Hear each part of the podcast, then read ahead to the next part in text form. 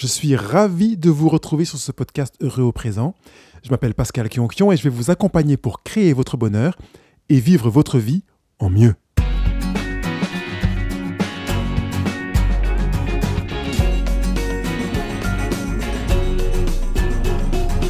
Une fois encore, nous nous arrêterons sur les émotions pour comprendre en quoi les émotions sont à notre service. Bonjour, je suis ravi de vous retrouver. Et je disais dans l'introduction, euh, présentation du titre, que c'était pour euh, euh, comprendre comment, en quoi les émotions sont à notre service. Mais vous entendez que sur Heureux présent, l'idée n'est pas seulement de comprendre, mais d'aller vraiment plus loin pour arriver à intégrer, à pratiquer la mise en service de nos émotions. Et je vais vous donner des exemples pour vous aider de manière pratique à comprendre en quoi il est important d'intégrer la, notion d'émotion à notre service au lieu de, la subir. Beaucoup d'entre nous euh, ne comprennent pas que les émotions sont à notre service. On n'a pas appris cela en fait. Alors s'il est un reproche que nous pouvons faire à nos aïeux, c'est de ne pas nous avoir appris à utiliser nos émotions. Par conséquent, si on ne les utilise pas, on les subit. Et c'est pour ça que je joue sur ce contraste en fait, euh, dans l'idée que soit on se sert des émotions, soit les émotions se servent de nous. Donc on n'a pas beaucoup d'autres choix. Je n'aime pas beaucoup l'approche binaire, mais là on est vraiment dans une réalité dans laquelle il est difficile de la contourner. Euh, par conséquent, c'est important de comprendre le rôle des émotions, à quoi elles servent, pourquoi elles sont là, qu'est-ce qu'elles nous indiquent et comment faire pour plutôt se servir de nos émotions au lieu de les subir en, ayant après euh, du regret, de la culpabilité, euh, en se sentant mal, etc. Avant d'arriver sur le rôle des émotions, je voudrais les remettre en perspective. Et je me fais un plaisir de le répéter, même si ça vous agace, parce que je crois que c'est vraiment important de le comprendre. Nous sommes faits de la manière suivante. Nous avons des valeurs sur lesquelles sont greffées nos croyances. Donc les valeurs, ça peut être la bienveillance, la générosité, euh, euh, l'attention à l'autre, etc., sur lesquelles sont greffées des croyances. Donc, par exemple, c'est juste sur l'attention à l'autre, eh bien, je vais avoir une croyance. C'est important pour moi de prendre le temps d'écouter quand quelqu'un me parle. C'est important d'être attentif à sa manière de me regarder. C'est important aussi d'être attentif au choix de mes mots. Voilà, tout ça sont des croyances qui vont illustrer, euh, enfin, sont des formulations qui vont illustrer mes croyances. À partir de mes croyances, je vais avoir des pensées. Et euh, les croyances, vous remarquez que les valeurs, c'est quelque chose de vraiment plus énorme, qui est vraiment, je l'illustre en disant que ce sont les grosses racines d'un arbre. Les croyances sont des racines un peu plus petites, et puis les pensées, c'est ce qui va circuler dans le tronc de l'arbre pour arriver euh, à, se manifester dans nos émotions. Les émotions, c'est ce qui bouge dans l'arbre, donc les feuilles et, les fleurs sont les fruits en devenir. Donc on est dans, dans l'action déjà dans la fleur et dans le fruit. Euh, et, donc on a cette réalité qui est là et qui progressivement euh, aboutit vers l'action. Donc rappelons juste que les émotions sont le résultat de nos pensées. Par conséquent, si on pense autrement, on ressent autrement et on agit autrement. Alors parfois on peut dire oui, on peut travailler sur l'action, parce que changer l'action peut changer la manière de ressentir les choses et donc de penser. Donc c'est valable aussi dans d'autres sens. Et parfois on va remettre en question une croyance et peut-être bousculer une des valeurs. Donc c'est pas forcément dans une approche euh, avec un sens unilatéral, ça peut fonctionner aussi dans l'autre sens, de l'action vers les valeurs. Mais la plupart du temps, quand on n'a pas pris le temps de réfléchir, qu'on n'est pas coaché et qu'on a l'habitude de d'agir d'une manière, je dirais, presque automatique, et il faut dire que nous fonctionnons bien souvent en mode automatique, ce qui nous fait économiser beaucoup d'énergie, nous n'avons pas le temps de réfléchir entre une émotion et une action.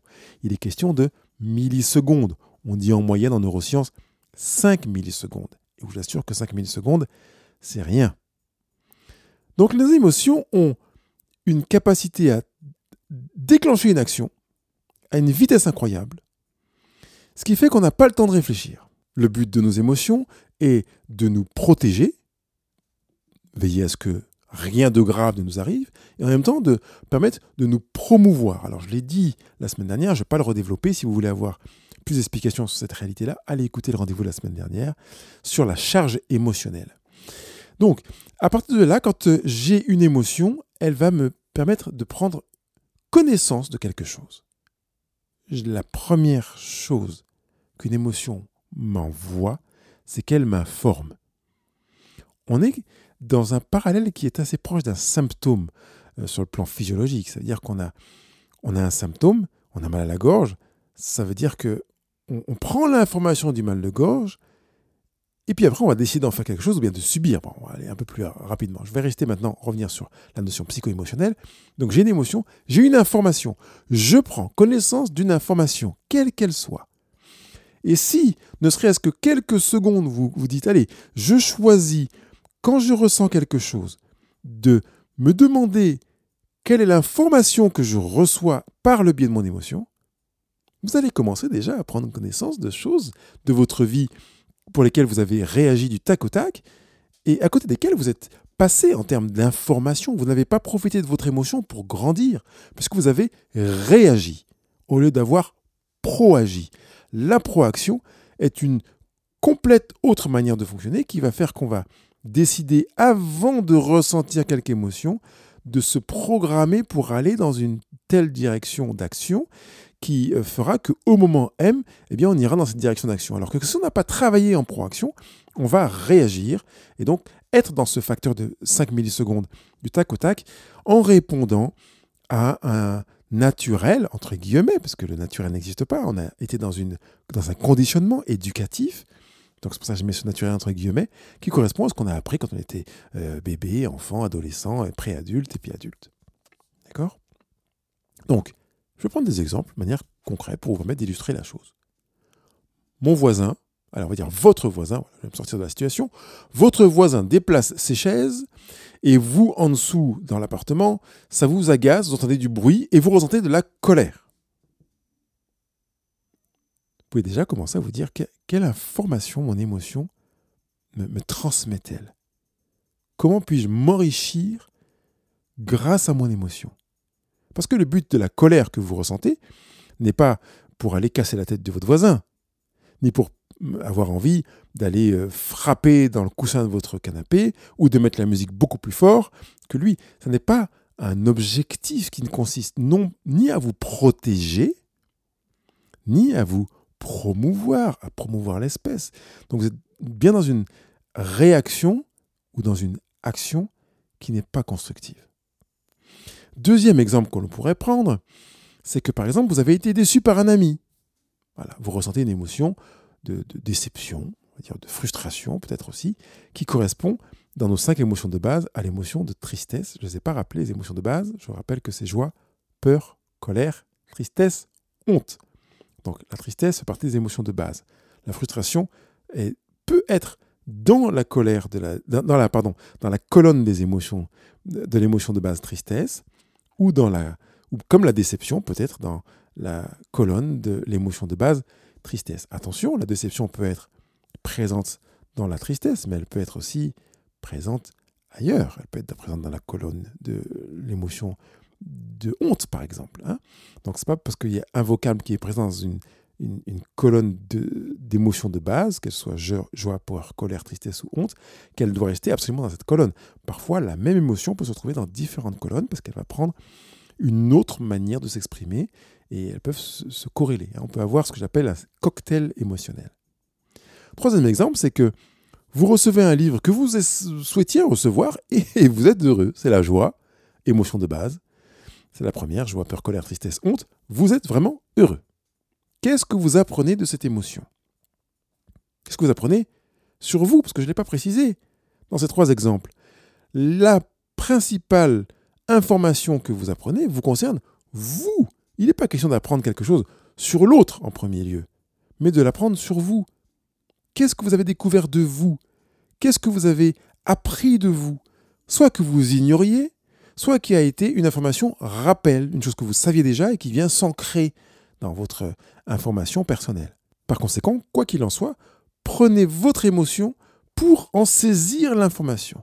Ça veut dire que vous allez lire l'info. Imaginez que vous êtes en train de lire le journal et vous apprenez, euh, c'est un journal intime qui vous parle, vous apprenez des choses sur vous.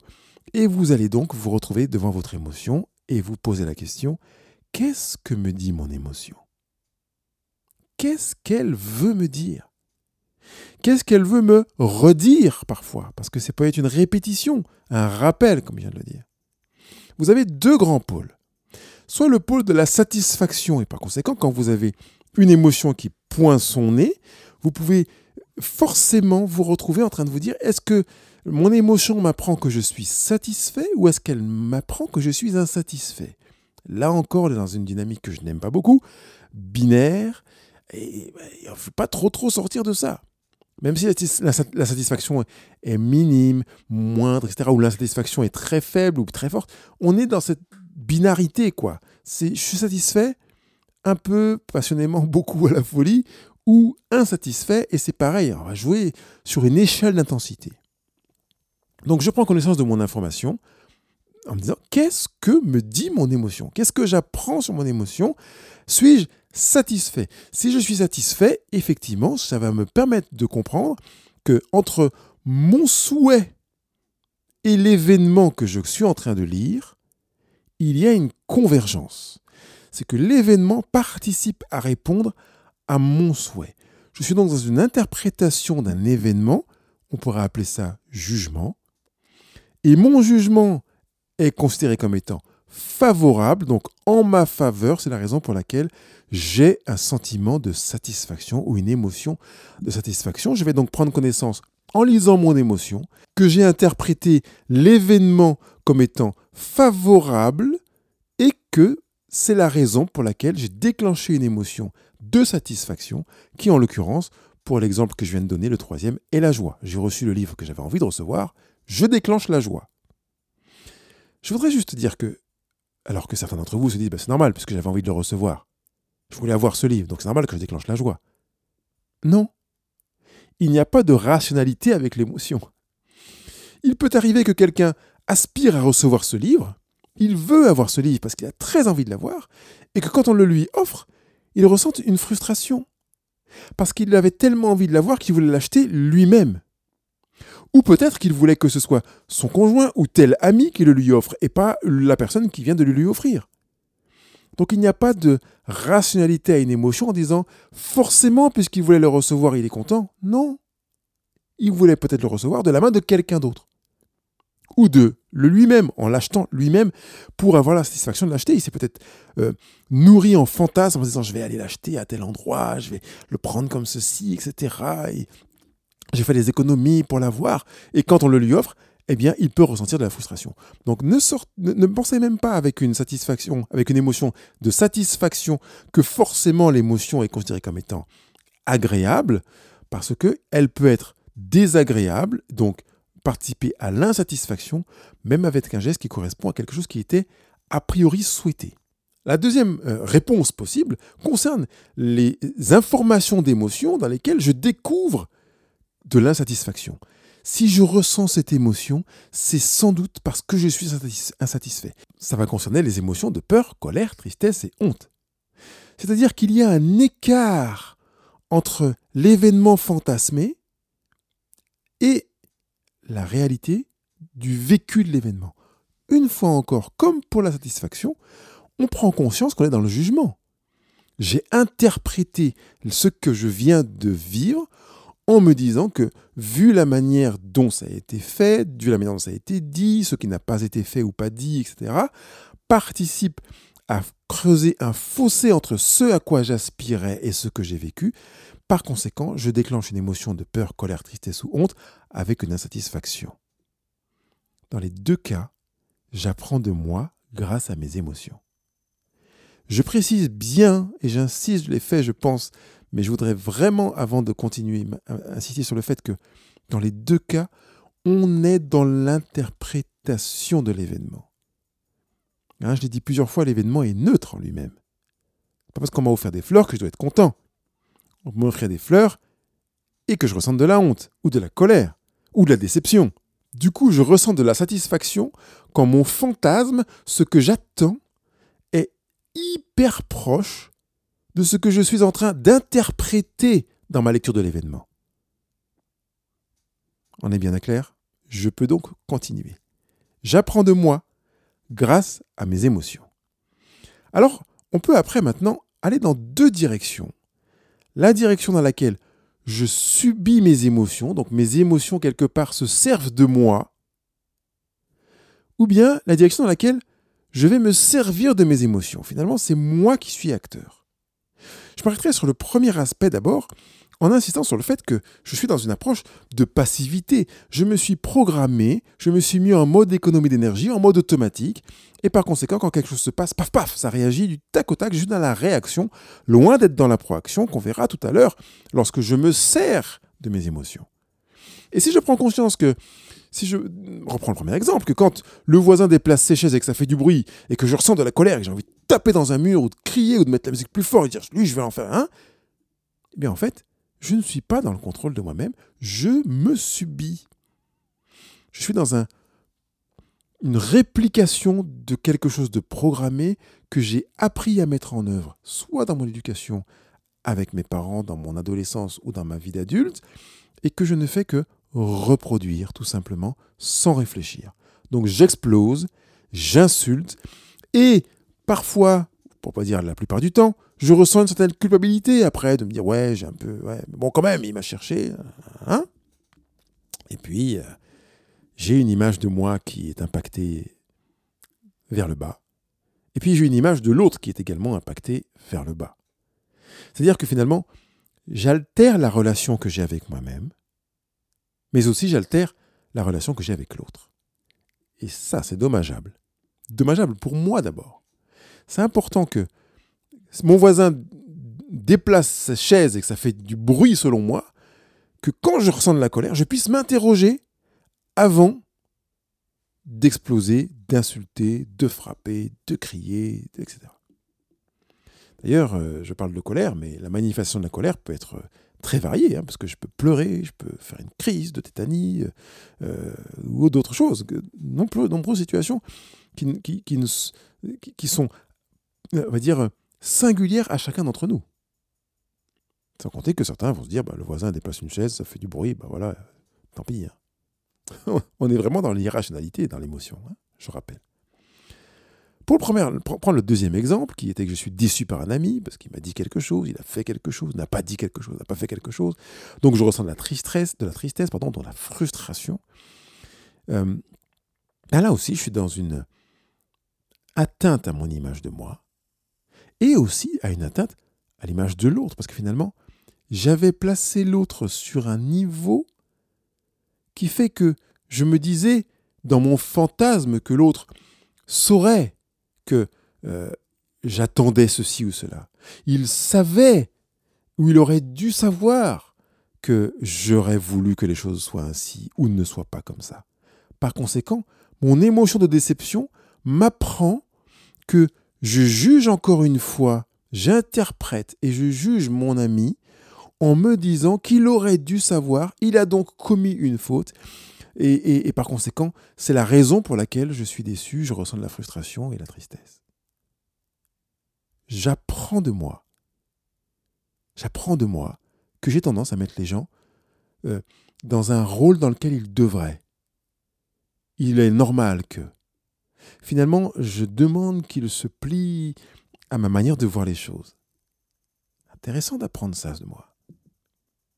Et puis si je prends le troisième exemple, heureux de recevoir le livre que je souhaitais recevoir, eh bien j'apprends de moi que je ressens de la joie quand le processus, le, fantasme qui était le mien se passe comme je l'attendais. Parce qu'évidemment, s'il y a joie, il y a donc satisfaction. Ça veut dire que ce qui se produit match correspond à ce que j'avais écrit dans le scénario du développement des événements. Donc je juge quand même, j'interprète en me disant c'est génial, ça se passe comme j'aurais voulu. Ou bien je suis prêt à de la surprise et donc par conséquent on est ouvert dans ce cas-là. Donc même si on est ouvert, il y a quand même une interprétation, on ne peut pas s'empêcher d'interpréter, de juger. Donc là je suis par contre dans un impact sur l'image de moi qui est croissant, donc je trouve ça favorable. Et puis dans l'interprétation de l'image de l'autre également, qui va être croissant. Donc on est tous les deux dans la, croissance euh, de l'image de soi et de l'image de l'autre. Mais dans ce cas-là, quand même, on reste dans une approche dans laquelle on est dans l'asservissement, on subit nos propres émotions si on n'a pas travaillé. Même s'il est question d'émotions satisfaisantes. Je subis mon émotion. je pourrais aussi, dans une notion de, satisfaction, décider d'avoir une satisfaction encore plus grande, par exemple. Si je décidais sciemment de me dire, quand je vois un événement qui correspond à ce que j'attendais et qui est de tel ordre, eh bien, je choisirais d'avoir une explosion de joie encore plus importante ou une verbalisation de la joie encore plus importante. Je ne suis pas obligé d'exprimer ma joie comme j'avais appris à le faire à l'âge de 7, 8 ou 16 ans ou 20 ans même. Je peux choisir de manifester ma joie comme il me paraît plus juste de la manifester. D'autant plus que dans mes relations amicales, euh, peut-être même familiales, voire conjugales, j'ai peut-être quelqu'un qui va me dire, écoute, euh, tu me dis que tu es heureux, mais euh, ça se voit pas, quoi. C'est la joie de Droopy, vous voyez ce que je veux dire I'm very happy. Je suis vraiment heureux. c'est comme ça que vous manifestez votre joie. Il est possible que quelqu'un vous dise, bah, heureusement que tu le dis, parce que c'est difficile à croire. J'ai besoin de beaucoup de foi pour croire que tu es heureux. Et peut-être que je pourrais me dire, bah oui, peut-être que je me réfrène dans ma manière d'exprimer ma joie, ou peut-être à l'inverse, j'explose comme ces filles américaines qui crient ah quand elles sont heureuses comme ça, et de dire peut-être que je vais reprendre à modérer ma joie parce que je vis en Europe et que je vois que les. Donc on peut choisir aussi dans une expression d'émotion de satisfaction de ne pas subir l'expression de notre émotion, qu'il s'agisse d'une émotion de, joie ou une émotion de peur, colère, tristesse ou honte. Maintenant, allons dans le deuxième point dans lequel on va quitter l'asservissement, on va quitter la réaction pour rentrer dans la proaction et dans une manière de fonctionner dans laquelle on est conscient de se servir de ces émotions. Nos émotions sont à notre service. Alors si je reprends euh, euh, cette idée-là, ça veut dire que finalement je me rends compte que je peux, quand je ressens quelque chose, les inscrire dans un projet. C'est ce qui fait qu'on est dans une proaction. Par conséquent, je ne vais plus les subir en disant purée, j'ai pas de bol, en imaginant que ce que je vis n'est que euh, conséquence du, du, fameux hasard, mais je vais les accueillir en me disant que je veux qu'elles prennent place dans ma vie, ces émotions. Je veux que ce que je vais vivre entre dans une projection de sens, dans un projet qui est le mien. Par conséquent, je subirai beaucoup moins, parce que là, je suis dans un rôle d'acteur. Je reprends le premier exemple avec euh, mon voisin du dessus qui déplace ses chaises et qui font du bruit dans lequel je ressentais de la colère. Alors, on va dire, je ressens de la colère. Encore, c'est encore l'émotion que j'ai peut-être. Hein Alors, je me connecte à ma colère. Et j'échange avec ma colère. Je ressens de la colère. Qu'est-ce qui se passe? Qu'est-ce qui fait que je ressens de la colère? J'échange avec mon émotion je prends conscience des raisons pour lesquelles je ressens de la colère. Et je prends conscience que je suis en train de juger mon voisin. En disant, mais en fait, euh, mon voisin fait du bruit et je trouve ça pas normal. C'est inacceptable pour moi. Je prends conscience de mon acceptabilité ou de mon inacceptabilité. Nous fonctionnons aussi avec cette approche binaire. Ce qui est acceptable, ce qui n'est pas acceptable. Et à partir de là, prenant conscience du fait que je juge mon conjoint, mon voisin, pardon, lapsus peut-être révélateur, eh bien, je vais décider de ne pas juger. Et je vous renvoie au rendez-vous qui s'intitule La bienveillance, dans lequel j'explique que les humains sont équipés pour aimer, mais pas pour juger. Je ne suis pas équipé pour juger, mais pour aimer. Donc je vais décider de ne plus juger mon voisin et d'être bienveillant et à partir du moment où je bascule vers la bienveillance, eh bien, je vais pouvoir choisir des actions de construction et je ne suis plus en train de subir mon émotion de colère, mais je suis en train de me projeter dans la construction. Comment je vais aller voir mon voisin? Parce qu'en fait, si je vais être dans la construction, peut-être que j'irai le voir, mais pas forcément. Peut-être serais-je dans une action ou une proaction dans laquelle je choisirais d'accepter que mon voisin fasse du bruit, en me disant mon voisin est libre aussi et peut-être euh, euh, est-ce abusif de ma part de vouloir qu'il conforme son comportement à mes souhaits? Qu'importe. Même si vous, que vous allez le voir ou pas, en prenant conscience de l'émotion que vous ressentez, du jugement que vous avez émis sur votre euh, voisin, vous choisirez une action qui sera beaucoup plus constructive si vous choisissez d'utiliser votre émotion pour prendre l'information, commencer à échanger avec votre émotion, prendre conscience du jugement que vous émettez et choisir votre action. Alors c'est vrai que ça prend un peu plus de temps. Et puis on est moins dans le rentre-dedans, du tac au tac. Parce qu'on va rentrer en soi, pas dans l'autre, on rentre en soi. Si je prends le deuxième exemple, je suis déçu par mon ami parce qu'il m'a dit quelque chose ou il n'a pas dit quelque chose que j'attendais. Eh bien, je vais faire la même chose. Je vais prendre conscience de l'émotion de déception, de tristesse, de frustration. Et puis, je vais échanger avec moi en me disant, mais avec l'émotion, qu'est-ce qui fait que tu es là? Qu'est-ce qui fait que je me sens déçu, frustré. Parce que je sais sur le plan rationnel que bien des personnes sur la planète pourraient vivre un événement qui se rapproche, parce que le même événement n'existe pas, sans se sentir déçu, frustré et triste. Pourquoi moi je le suis? Qu'est-ce qui dans mon parcours de vie, dans mon identité, dans ma personne, fait que je ressens cette frustration, cette déception, cette tristesse? Et qu'est-ce que je voudrais ressentir à la place de ça? Et grâce à cela, je vais pouvoir aussi prendre de la distance avec moi, après cet échange avec moi-même, prendre conscience du fait que sans faire aucun effort du tac au tac, j'ai décidé de juger, et là encore, de prendre conscience que je ne suis pas équipé pour juger, mais pour aimer. Et de comprendre que mon ami n'est pas forcément de ceux qui auraient dû savoir, qui devraient ne commettre aucun impair, qui devrait correspondre trait pour trait à ce que j'attends de lui. Par conséquent, d'intégrer que il est tout à fait naturel, dans une relation humaine, que quelqu'un fasse ou ne fasse pas une chose que j'attendais.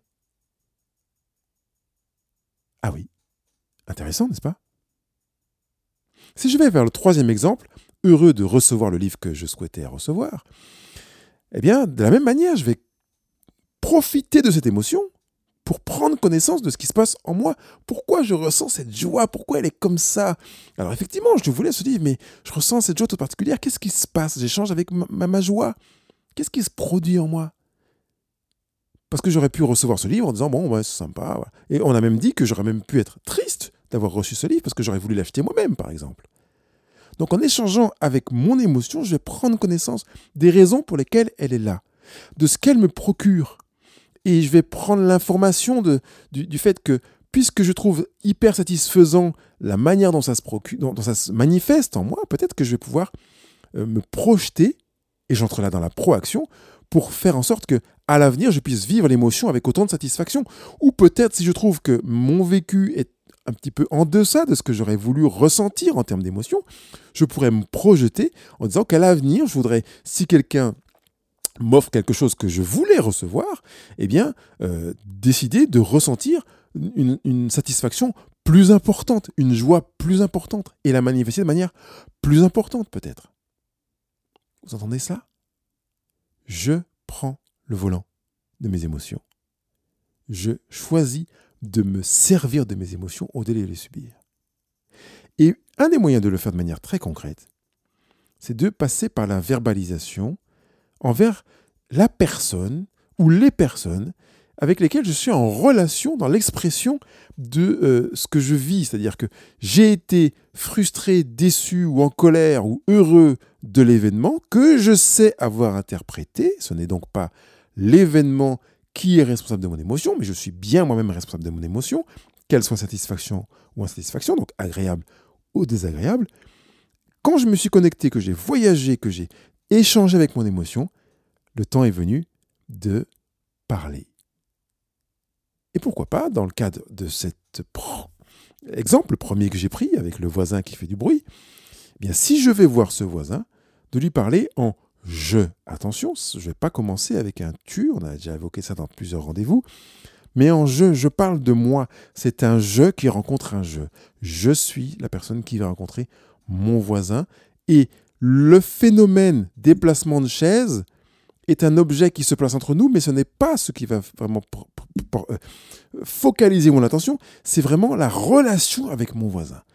Et ma relation avec mon voisin va faire que je vais venir vers lui en lui disant écoutez, cher voisin ou voisin, euh, je voudrais euh, vous dire à quel point je suis dérangé, je ressens vraiment de la colère quand vous déplacez les chaises ou je ne sais pas quel mobilier et que ce bruit se répand jusqu'à chez moi. Je, n'arrive pas à me concentrer, je, suis dérangé par ça, je suis perturbé dans ce que je suis en train de faire et je tenais à vous le dire J'ai donc exprimé en je mon émotion. J'ai expliqué la raison pour laquelle je ressens cette émotion. Il me reste juste maintenant quelques petites étapes à finir. Présenter mon attente ou ma demande. Et m'ouvrir en posant des questions ou à m'ouvrir à la prise de parole de l'autre de manière spontanée. Je résume les étapes. Je partage mon émotion, deuxième étape. Donc je plus émotion. Je donne les raisons pour lesquelles j'ai ces émotions-là, explications, en étant conscient que ces explications sont irrationnelles. Quatrièmement, je présente mon attente ou mes demandes et je m'ouvre soit en posant des questions, soit en écoutant ce que va me dire mon voisin. Je reprends l'exemple. Cher voisin, je ressens de la colère vraiment quand j'entends le bruit que, quand je suis chez moi et que peut-être sont les chaises ou le mobilier que vous déplacez, je ne sais pas ce que vous faites, parce que j'ai de la peine, explication, à me concentrer, je, suis perturbé dans ce que je suis en train de faire. Par conséquent, je voudrais vous demander, j'arrive dans les demandes et les attentes, vous demander de bien vouloir euh, trouver une solution, peut-être euh, mettre des patins sous vos chaises, euh, peut-être mettre un tapis, je ne sais pas. Qu'est-ce que vous en pensez? J'arrive à la période de la question ou de l'ouverture à ce que l'autre veut exprimer. Je, plus émotion, plus explication, plus attente ou demande, plus question ou ouverture. Et je peux faire la même chose par rapport au deuxième exemple, sur la déception par rapport à mon ami. Mon ami, euh, tu m'as dit ça l'autre jour et, vraiment, je dois te dire que j'ai ressenti de la déception. Je, plus mon émotion, je vais maintenant donner les explications. Je ressens la déception parce que quand tu m'as dit ça, je ne m'attendais pas du tout à ce que tu sois capable de me parler comme tu l'as fait. J'attendais de toi que, et là, je présente mes attentes et mes demandes, que tu t'exprimes autrement. Donc, à l'avenir, c'est là vraiment les attentes et les demandes, parce que je ne présente pas mes attentes et mes demandes sur le passé. Le passé est passé, je ne peux plus rien en faire. Donc, à l'avenir, j'aimerais bien, quand tu te retrouves devant telle et telle situation, que tu euh, agisses ou dises des choses comme ça. Qu'est-ce que tu en penses? Question, ouverture sur ce que l'autre va me dire. Je, plus mon émotion, plus des explications, plus attente et demande, et question ou ouverture à l'autre. Vous voyez? Vous avez là une manière très concrète d'avancer en faisant en sorte que vous puissiez vous servir de vos émotions au lieu d'être asservi par vos émotions. Il ne me reste plus que vous souhaiter une bonne semaine. Bye bye. Si vous voulez que les choses changent, passez rapidement à l'exercice parce que forcément vous avez des émotions dans votre journée, dans votre soirée. Je ne sais pas à quelle heure vous, écoutez ce, rendez-vous. mais passez à l'exercice. Je vous rappelle que je vous attends pour euh, mettre vos 5 étoiles, vos commentaires sur les réseaux sociaux et puis également vos commentaires dans le, la transcription de ce, podcast euh, qui a été rédigé de A à Z et publié sur le blog Heureux au présent. Merci d'avance.